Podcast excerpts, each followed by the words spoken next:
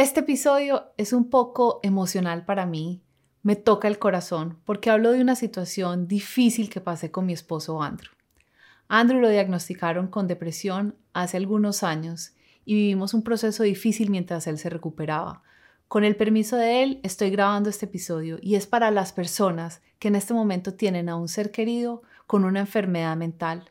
Voy a compartirles tres consejos que me ayudaron a mí muchísimo durante esa época difícil. Yo soy Carolina Zuleta, soy una coach de vida y esto es Crea una vida extraordinaria.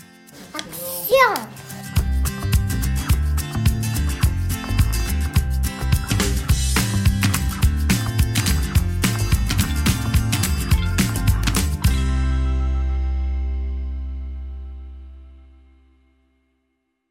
Por muchos años las enfermedades mentales han sido tabú. Las hemos visto como debilidades, como algo para esconder y para avergonzarnos. Afortunadamente hemos ido aumentando nuestra conciencia y hemos ido entendiendo que tener una enfermedad mental es igual que tener una enfermedad física. Es algo que nos pasa porque eso es lo que pasa con los cuerpos y las mentes de los seres humanos. A veces se enferman. Como te conté, hace unos años a mi esposo lo diagnosticaron con depresión. Y si tú has estado cerca a alguien que está sufriendo de una enfermedad mental, sabes que eso no solamente afecta a esa persona, sino a todos los que lo rodeamos. Y creo que en este momento hay muy buena información y muy buena ayuda para la persona que está teniendo la enfermedad. Si tú eres la persona que está enferma, por favor buscas ayuda porque hay psicólogos y toda clase de terapias que te pueden ayudar pero a veces no es tan fácil encontrar como consejos de otras personas que han estado ahí acompañando a esa persona que está enferma. Y como ese fue mi rol, yo no fui la que tuve depresión, sino la que lo acompañé a él, te quiero compartir las cosas que a mí me dieron fortaleza para esos momentos, lo que aprendí que me ayudó a superar ese momento que fue difícil para toda nuestra familia. El primer aprendizaje que tuve fue hacer un proceso de aceptación de de verdad aceptar que Andrew en ese momento tenía una enfermedad mental. Las enfermedades mentales no se ven como las enfermedades físicas. Tú no puedes ver un hueso quebrado o una herida abierta o suero. No se ve nada. Simplemente que esa persona que tú conoces se está comportando de una manera diferente. Se está sintiendo de una manera que tú no puedes entender por qué. Y como no se ven, a veces es muy frustrante porque podemos decir, todo está bien, nuestro matrimonio está bien, nosotros teníamos, Maya estaba muy chiquita, mira, tenemos una hija, está todo también en este momento, ¿por qué te estás sintiendo triste? ¿Por qué te estás sintiendo frustrado? Estamos viviendo el mejor momento de nuestra vida. Y es entender que es que no es porque ellos se quieran sentir así, es que de verdad algo está pasando dentro de sí mismos, dentro de su organismo, que está generando estas emociones que a nosotros nos parecen imposibles de entender.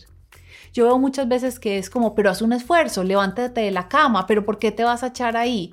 Y no somos capaces de verdad de entender que es que están enfermos.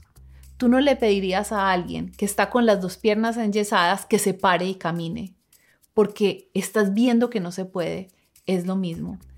Entonces hay que hacer como un proceso, como la persona que estamos al lado, de aceptación. Mi pareja, mi hermano, mi amigo, mi hijo está enfermo. Es una enfermedad y tengo que aceptarla como tal. En vez de estar creyendo que simplemente es que ellos no son suficientemente fuertes o no tienen una buena actitud o los juzgamos de cualquier otra manera.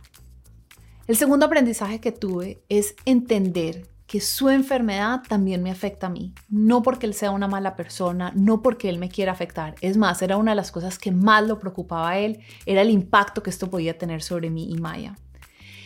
Pero aunque él no quisiera, sí nos estaba impactando. En mi caso específico me afectaba porque aunque él siguió trabajando y, yo lo admiro por la fortaleza que tuvo durante ese episodio difícil, seguir apareciendo todos los días en su trabajo y dando lo mejor de sí. Al final del día ya no tenía nada para dar ni a mí o a Maya. Y nos afectaba porque hay muchas responsabilidades que compartimos que por unos meses tuve que asumirlas yo o las asumí yo. Y lo otro que me afectaba es que él a mí me da, me da amor, me da atención, me escucha, pero en ese momento él no lo podía hacer al mismo nivel que lo había hecho antes. Entonces mi aprendizaje es que yo tenía que llenarme a mí misma en otros lugares. Afortunadamente encontré acá en Los Ángeles una comunidad de otras mujeres que son coaches y una vez a la semana me reunía con todas y muchas veces en esa llamada lo que hice fue que ellas pusieran todo su amor y toda su atención a mí y eso me sirvió muchísimo, pues así no me sentía resentida contra él porque no podía darme lo que él de verdad no era capaz de darme en ese momento porque estaba enfermo. Entonces yo tomé responsabilidad de mí misma y aprendí a llenarme de otras maneras, con esa comunidad. En algún momento si lo necesité llamé a mi terapeuta y hice una cita, o otras veces simplemente lo dejaba a él estar solo en la casa y me iba con mi familia para yo poder distraerme y recargarme y poder venir y estar a su lado.